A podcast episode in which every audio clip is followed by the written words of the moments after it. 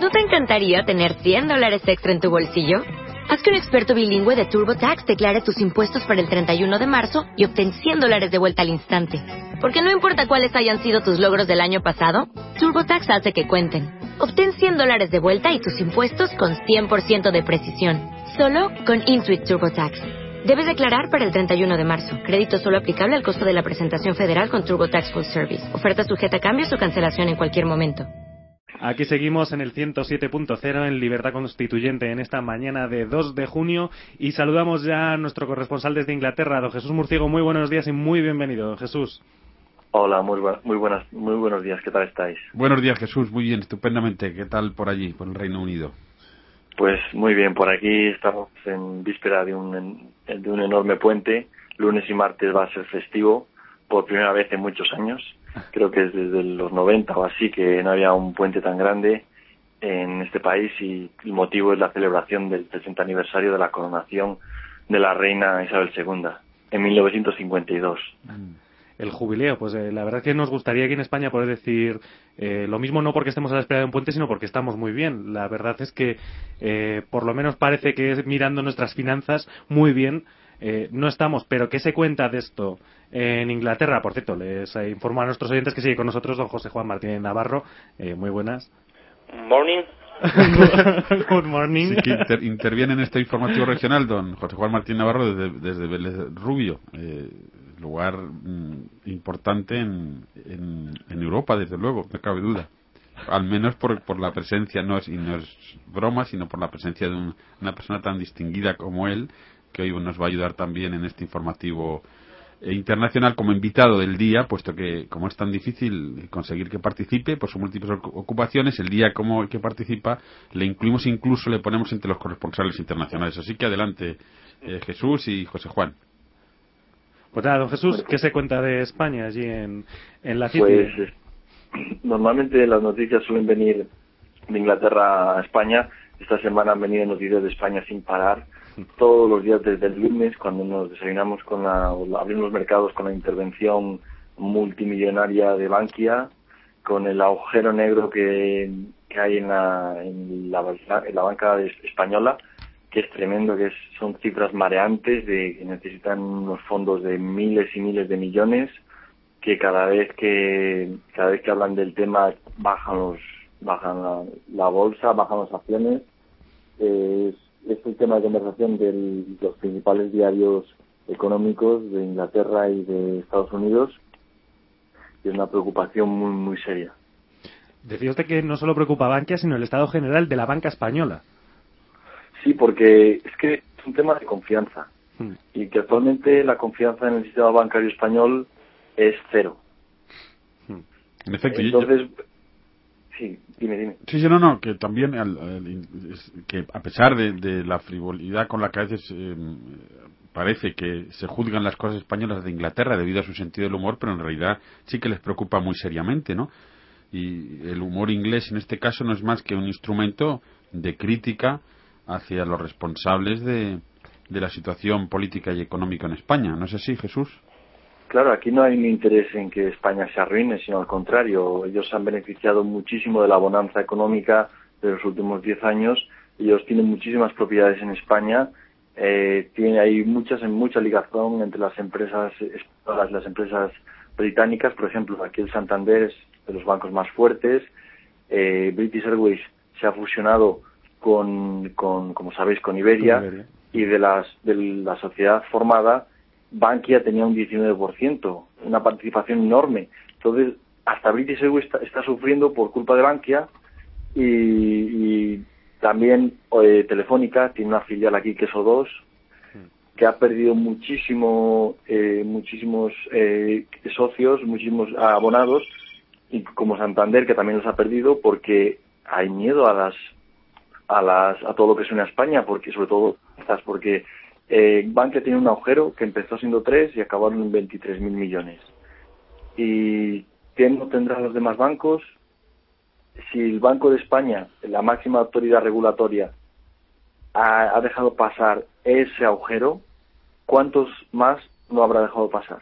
Además que cuanto más se sabe del asunto de Bankia, eh, eh, más, más escándalo y más desconfianza se produce fuera, ¿no? Porque lo de lo de Bankia es de, de, traca, podemos decirlo, de opereta, ¿no? Es que es, algo verdaderamente Claro, es, es, como es el producto de una infamia continuada, ¿no? No solamente de una mala gestión, porque si fuera mala gestión.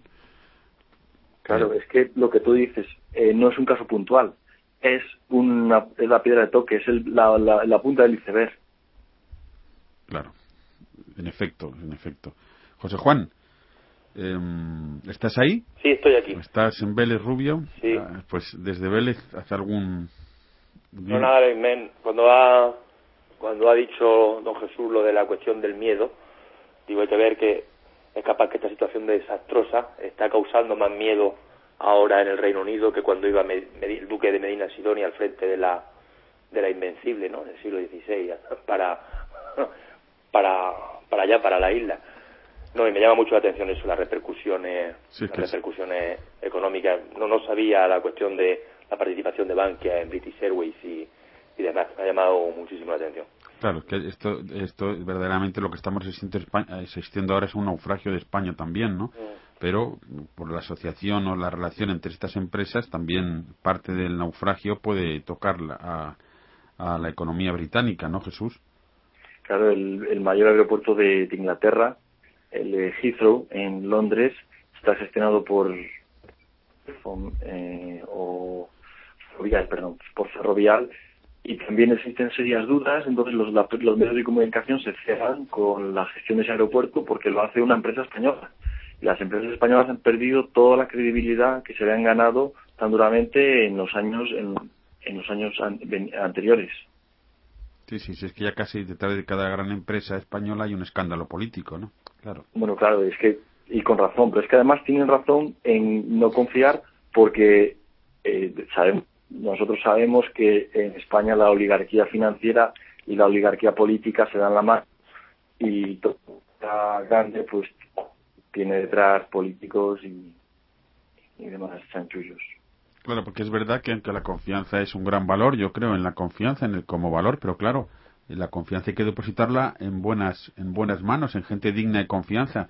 Entonces, claro, cuando los, cuando los que no son dignos de confianza, como el gobierno español y los gobiernos anteriores, los autonómicos, los, eh, las grandes empresas eh, de la oligarquía no merecen confianza, lo que no pueden es, es pedirla, ¿no?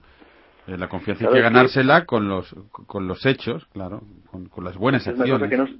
Sí, no se puede pedir, no puedes pedir que confíen en ti, tienes que dar motivos de confianza y los motivos que dan son motivos de desconfianza, pero pero clarísimo, es que no es una duda de si puede ser o no, es que se sabe que siendo siendo Bankia o siendo un banco español va a haber algo por detrás, sí o sí.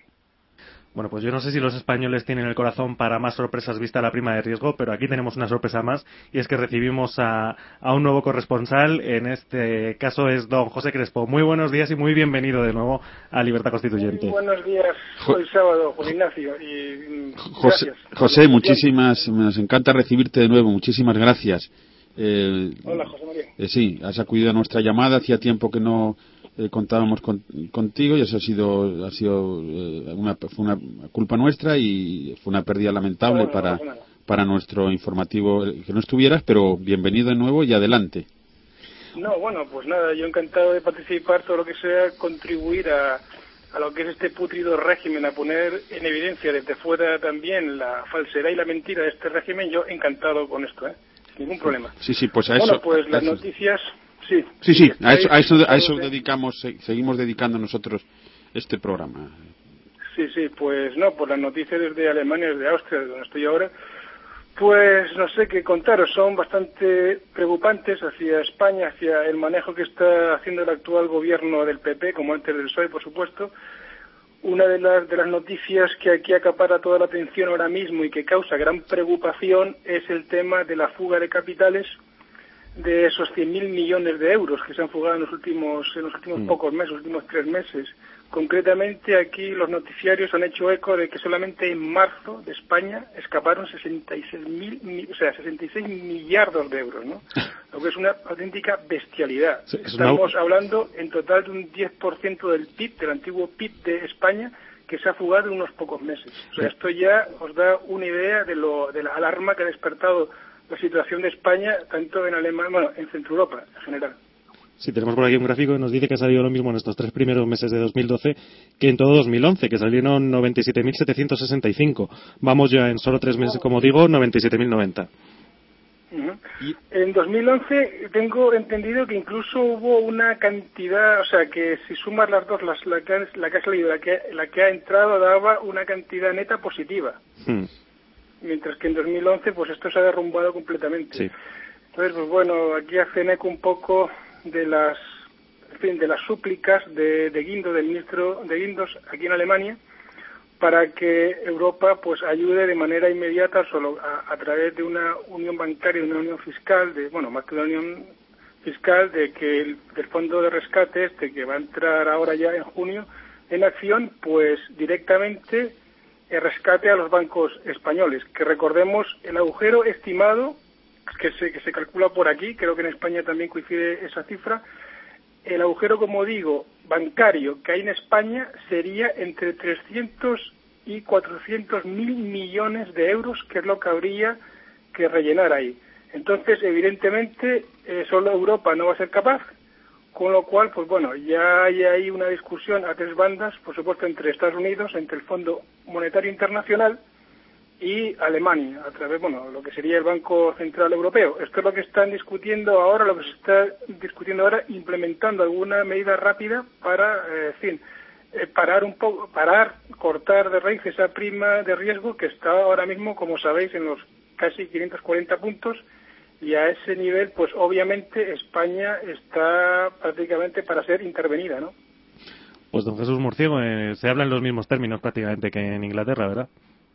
sí hoy era portada en el Financial Times la, fuga de capitales, que es algo eh, tremendo, es algo que pone los pelos de punta y se da pues, España casi, casi por perdida. ¿Y se sabe qué parte del capital retirado eh, lo, ha sido desde el Reino Unido? ¿Ese tipo de cifras se conocen? Pues no lo sé, porque las cifras que venían eran del Banco de España directamente. Ya.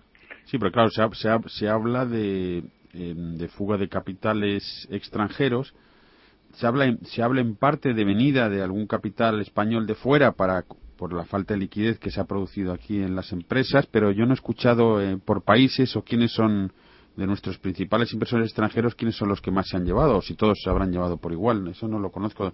Eh, mm, Pepe, em, don José ¿crees, ¿tienes alguna información?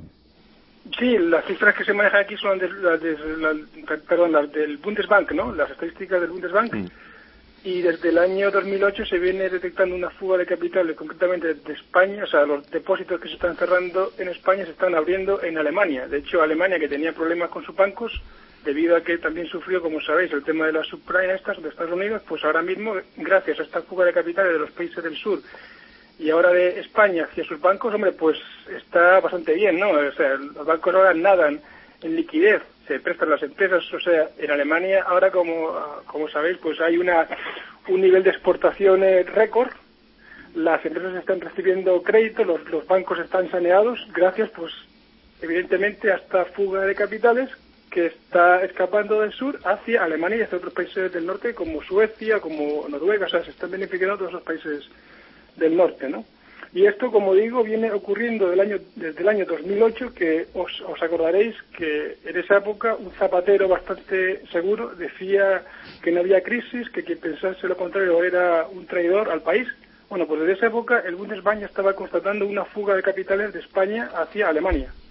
Y bueno, la cosa, claro, se ha ido incrementando en los sucesivos años y ahora se ha disparado.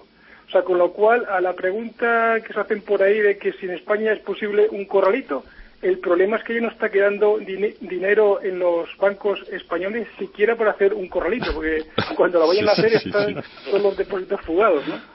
Sí, sí. Y, desde Veres Rubio, José Juan Martín Navarro, por ser una zona turística, por esa región de Almería, eh, ¿hay algún tipo de, puedes aportar algún detalle sobre eh, la, la fuga de capitales y el, pues, claro, pues como el reflejo de lo que verdaderamente está pasando. Lo que sí quisiera apuntar y de lo que dicen don José y don Jesús, pues yo lo que sí me reafirmo en una opinión ¿no? que, vengo pensando de un tiempo a esta parte, es que eh, Rajoy ha cometido un, un craso error ¿no? al pensar y al actuar como si a Merkel, a la City, ¿no? a Wall Street, y a los mercados se les pudiese tratar lo mismo que a los lectores españoles, ¿no? Con tontadas, frases, frases frasecitas, parcheos y, y no ha estado a la y no ha estado a la altura, ¿no? Se está se está viendo y la falta de previsión no solo ya de también se apuntaba antes, ¿no? Por, por don José de, de Rodríguez Zapatero en la etapa anterior. Pues a mí parece que tampoco traía hecho los deberes el señor Rajoy, porque también tenía que haber venido más preparado ¿eh? a, asumir las funciones del a asumir las funciones del gobierno. Ya digo que eso que en el ámbito internacional, eso, Alemania, Londres en, en Wall Street que no se no no puede dar el mismo tratamiento el señor presidente del gobierno eh, con su, contándonos sus cosas que, a los electores españoles porque las cosas son muy distintas. En efecto, así es. Eh, Jesús, eh, ¿tenías alguna otra cosa interesante desde para traer desde el Reino Unido?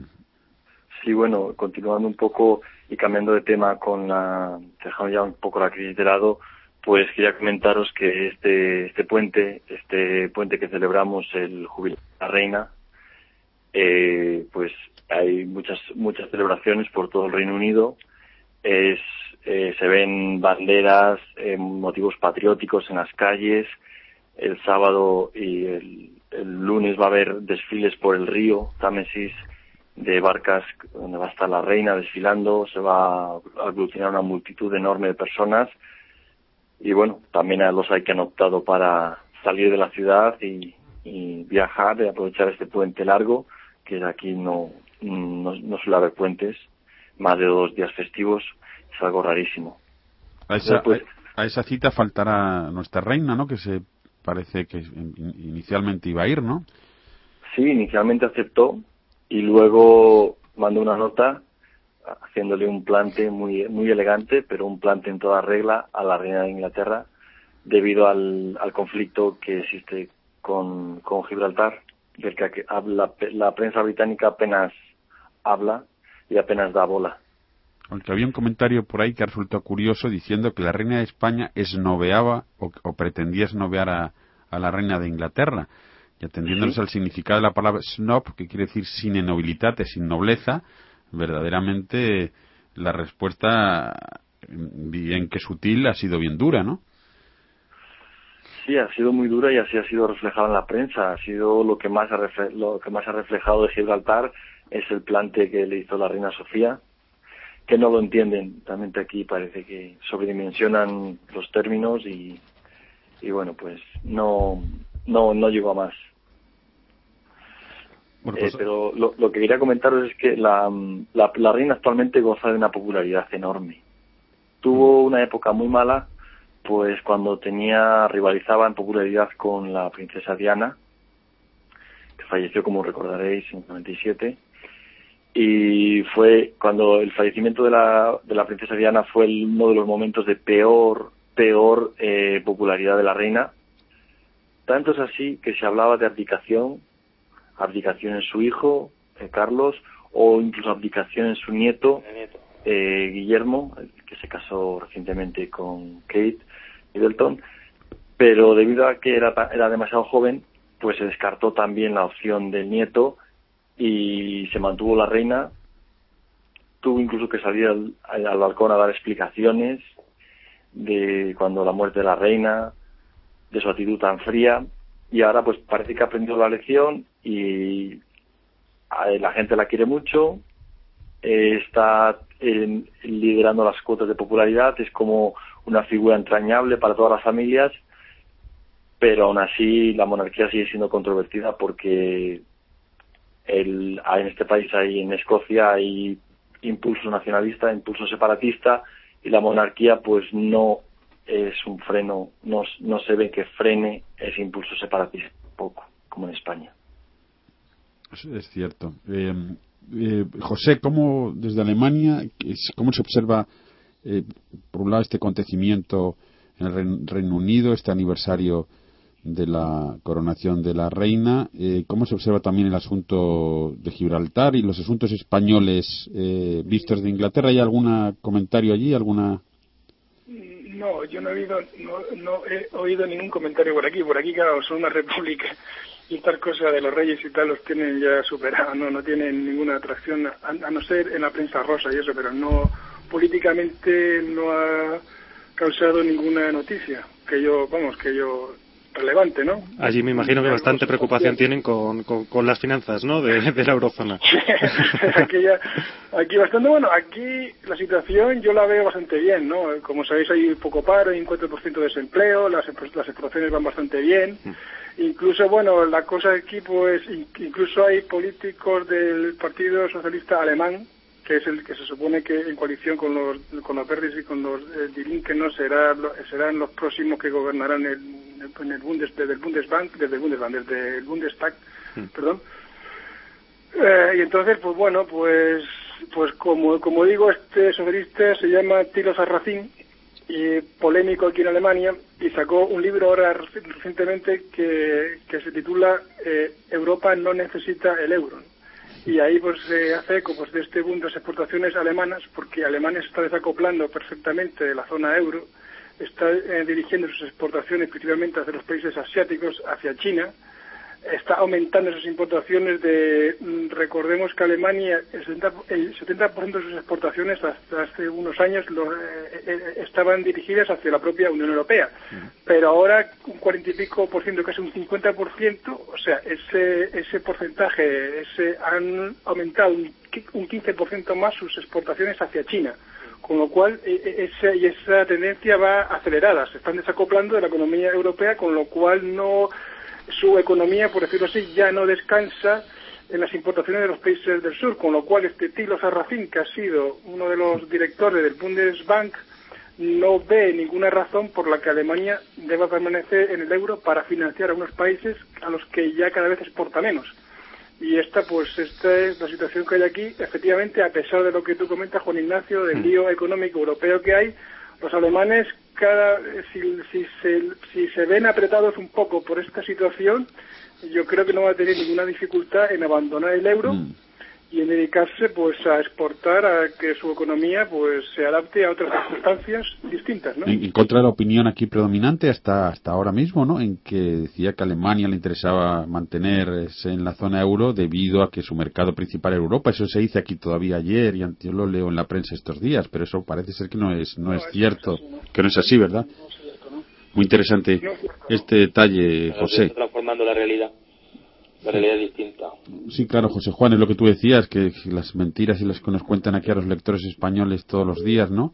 Eh, tampoco tenemos que olvidar la cuota de culpa de Alemania, en cualquier caso, que el invento este es suyo, todo de Europa. Bueno, pero en fin, que en cualquier caso, claro, son tendrán capaces.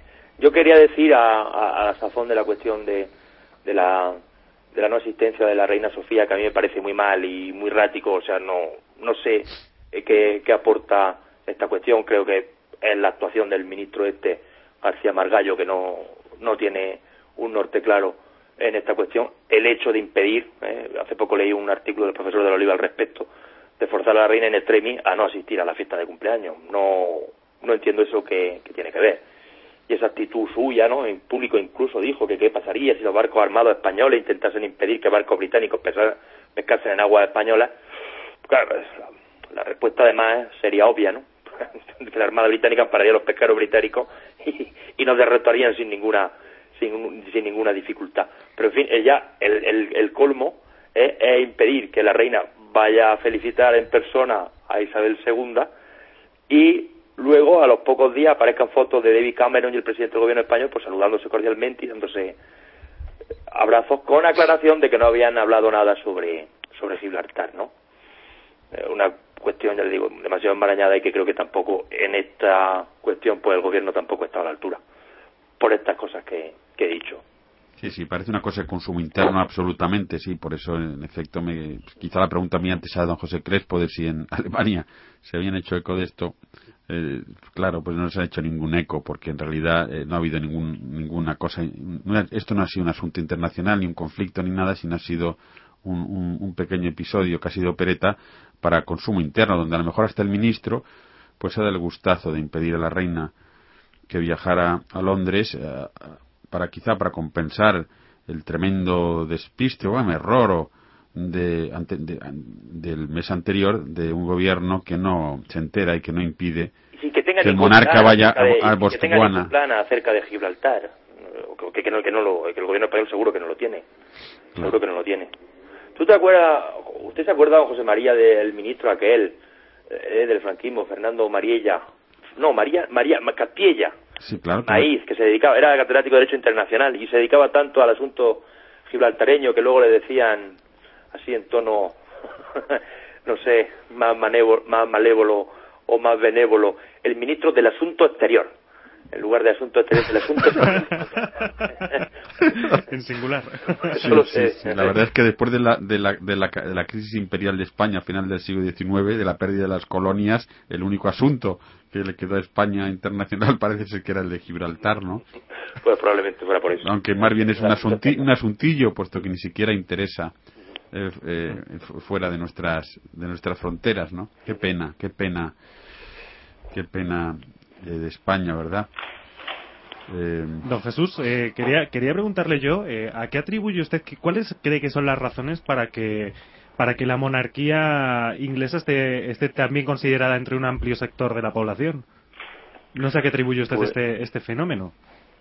Pues yo lo atribuyo al, a la defensa aquí que tienen, al aprecio que tienen por la tradición, mm. al respeto que les infunde y también al comportamiento ejemplar que tiene la corona en, en gran, gran medida, en la mayoría de los, aspectos. En otros, por supuesto, eh, también tienen su, su corrupción, como el caso de famoso del príncipe Andrés, hijo de la reina, y que la, fue la propia reina la que lo la que lo la que lo solventó porque había en juego mucho más que unas comisiones y que unas hmm. que unas eh, unas subvenciones y un poco de calderilla. Porque también... la reina, sí, sí, continúa. La reina aquí, sí, sí, la reina aquí es una figura eh, muy grande, es una figura muy eh, familiar, digamos. Ah. Es eh, La mayoría de la gente es la única monarca que ha conocido, es la, la viejecita que ves, ves, en los billetes y que tiene parece parece muy adorable aunque luego pues tendrá su carácter hmm.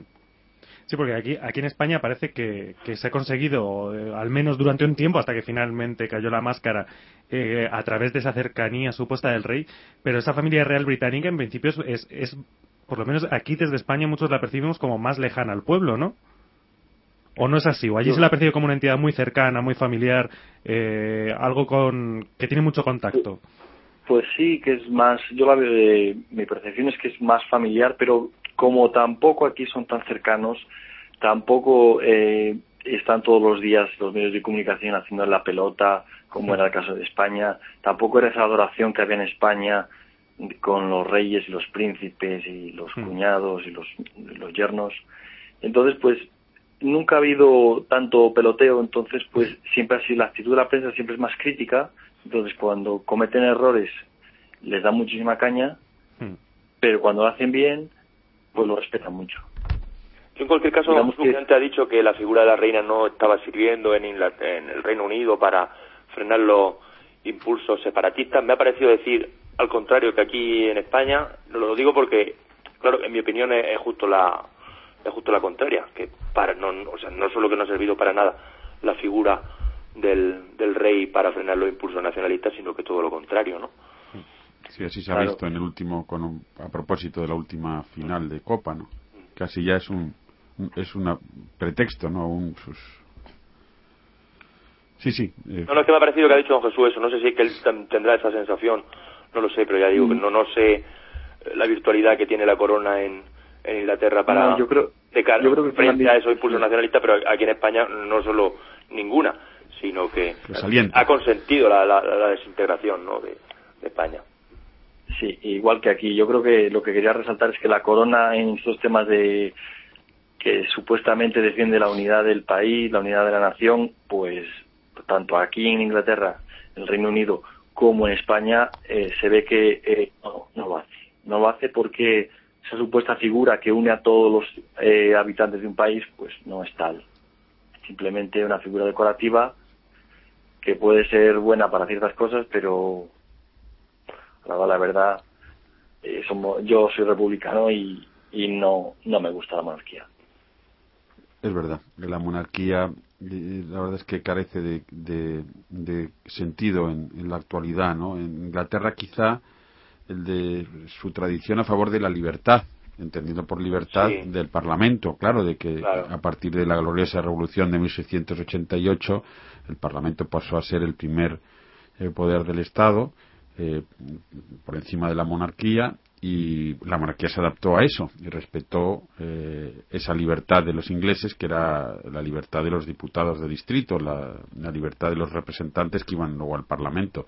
Pero claro en España es que como eh, claro la monarquía siempre ha estado unida a formas mm, no solo no democráticas sino liberticidas de, eh, de, gobierno no por eso claro si, si en Inglaterra y como la monarquía carece del prestigio necesario para puntuar un régimen que se basa en el Parlamento, se basa en España, es que verdaderamente la monarquía no es, más que una fuente de decepción permanente, ¿no? en cualquier caso, el fundamento último, bueno, la independencia, esa legitimación que señalaba don José María que buscaba en, en la libertad, en el, parlamentarismo inglés, etcétera, bueno, aquí también nuestro monarca también se lo ha querido a rogar, pues primero permitiendo la transición y luego con su con ese papel en la noche del, 23 de febrero del 81, pero en fin, en los tiempos que corren, el, el fundamento último de la monarquía, que es el, del mito de una sangre, pues evidentemente no tiene ningún, no tiene ningún sentido. Sí, sí, máxima refugiándose la monarquía en, ese eh, estatuto de inviolabilidad, que, que claro, frente a la corrupción en la que ya anda inmerso el monarca y la Casa Real, pues ese artículo de inviolabilidad es verdaderamente sangrante, ¿no? Claro, eh, José María. Sí, sí. Eh, como, como, dicen aquí, aquí es la monarquía y el parlamentarismo son los que garantizan las libertades individuales, las libertades civiles. Sin embargo, en España la monarquía y, el Parlamento son los que eh, secuestran esa libertad imponen regímenes autoritarios y absolutistas. Desde eh, recordamos a Fernando VII y, a todos los, los reyes la, lo, mal que han que han hecho a la historia de España. Hay que recordar el fracaso, cuando se habla del fracaso de las repúblicas anteriores en España, eh, se, olvida el fracaso de la eh, buena parte de las atrocidades del, de Fernando VII, de sus gobiernos, el fracaso de la regente María Cristina, su esposa, el fracaso de la hija de Fernando VI Isabel II de esa monarquía, luego el fracaso por razones diferentes, bien comprensibles, de la amadeísta, luego el fracaso de, la monarquía de Alfonso XIII, que ya sabemos cómo terminó, y ahora el fracaso de la monarquía de Juan Carlos, y, no hacen más que insistir los monárquicos en el fracaso de, la, de las repúblicas, dos, que, en fin, aunque solo fuera por el número de fracasos, la monarquía se lleva la palma, desde luego, aparte de que la república que necesita eh, España en la actualidad no es ni una república parlamentaria como la segunda, ni una república federal. Bueno, y fue de todo la primera república española en, el breve plazo de nueve meses. Eh, pero es verdad que la, el espíritu eh, republicano, el espíritu de lo público, de la mano de una verdadera democracia, no solamente eh, es muy superior a cualquier tipo de monarquía, eh, sino que además es el único sistema político que puede eh, salvar a España, una España necesitada de salvación política urgente. Y lo que es triste en la historia española no es que la, república siempre ha sido producto del fracaso de la monarquía. Eso es. ¿no? Y no de que los españoles lo piensen y con una actitud positiva la, la piensen y la y la decidan como, como el mejor sistema como, como mejor sistema posible como una cuestión pensada no como una cuestión que traiga su causa más más directa del, del fracaso de, la, de, una monarquía como el en fin en nuestra historia sí que piensen que en la, en la palabra al hablar de la república no no no no, no hagan siempre alusión a esa mirada eh, con temor hacia el pasado o despectiva, sino que piensen en la propia palabra tan hermosa, a la res pública y a sus antecedentes en Grecia, en Roma y a las ciudades medievales eh, italianas, a los renacimientos y a la gran república norteamericana, incluso a la república francesa, ¿no?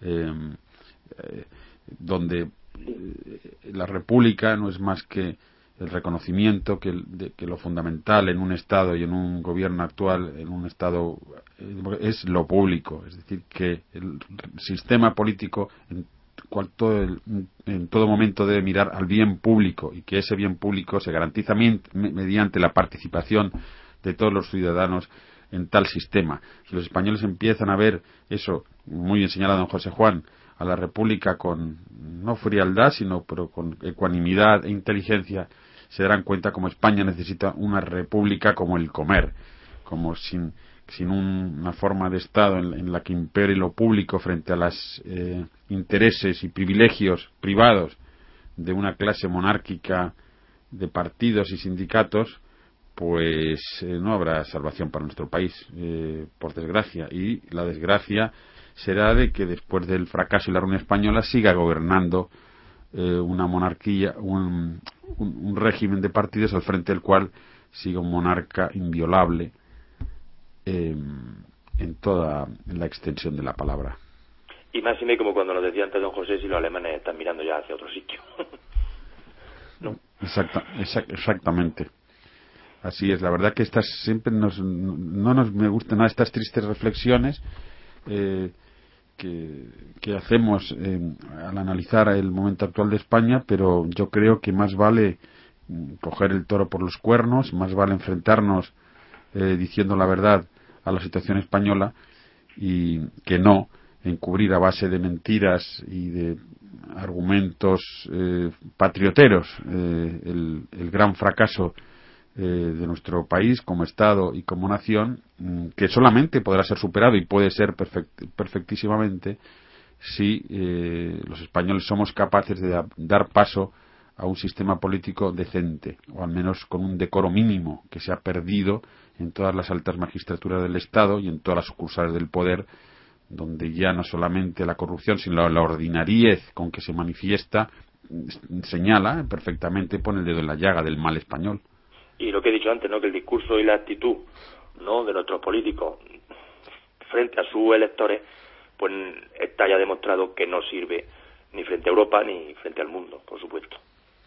En efecto, las mentiras que todavía valen para España no valen ya para el exterior y esperemos que los españoles algún día se cansen de mentiras y comiencen a buscar la verdad, que la verdad para nosotros, para nuestro movimiento político, la verdad para las personas que aspiramos a un sistema eh, republicano, esa verdad no es más que la conquista de nuestra libertad política, que, para decirlo de forma práctica, para que nos entiendan nuestros oyentes, es queremos un sistema político donde hay una representación verdadera de los electores, no a través de los partidos, eh, de los partidos, y queremos elegir un presidente de gobierno directamente de los españoles, no que nos lo pongan los partidos ni, ni el Parlamento, ni el Parlamento. Y naturalmente queremos también un sistema político donde los jueces sean verdaderamente una autoridad moral en España, ¿no? para que puedan también poner coto a los desmanes de los otros dos poderes hoy confundidos, mezclados en un totum revolutum, el legislativo y el ejecutivo. Lo cual simplemente estamos diciendo que España necesita una democracia representativa, una democracia formal o política, una democracia verdadera y no este sistema eh, oligárquico al que con una mendacidad verdaderamente patológica y reiterativa llaman democracia y como se decía en el 15M se oía ese eslogan aunque no fuera mayoritario y aunque no todos lo entendieran le llaman democracia y no lo es ah. sí me, estaba recordando ahora cuando hacía la reflexión que decía el periódico creo que era el Financial Times que España reza, reza y atrasa los problemas y los pasa para el día siguiente, rezando y, y, atrasando los problemas. y, llega un punto que los problemas ya no se pueden atrasar más y, explotan, explotan en la cara. Suplicando. José Juan, haznos una última reflexión y despide tú el informativo eh, internacional desde Vélez Rubio, que me hace ilusión que lo hagas. Eh, de, Vélez Rubio, para el mundo. Eso es, eh, sí señor, sí señor, de Vélez Rubio para el mundo. Nada, yo creo que hubiera sido mucho mejor en cualquier caso, y eso lo decimos mucho en abogado cuando no queremos reiterarlo. Me parece que lo hubiera sido el buen broche, ha sido tú las reflexiones que acabas de hacer, que acabas de hacer hace un momento, ¿eh? que visto desde dentro, visto desde afuera. Me gusta mucho el formato de tu programa, José María, te, o sea, te felicito y también a los magníficos colaboradores y corresponsales que tienes porque es de esta visión completa que tanto vista desde dentro como vista desde fuera pues no augura y de verdad que yo creo que ninguno de nosotros nos alegramos eh, nada bueno. Muchísimas gracias, José Juan. Un gran abrazo. Muchísimas gracias, Jesús. Muchísimas gracias, José Crespo. Nos ha encantado volver a tenerte por aquí. Muchísimas gracias, Juan Ignacio Martínez y Veredas Cañizares. Muchísimas gracias, queridos oyentes, queridos repúblicos, queridos miembros de nuestro movimiento. Eh, los necesitamos. España necesita ahora de nuestra acción decidida. Hasta muy pronto, queridos amigos.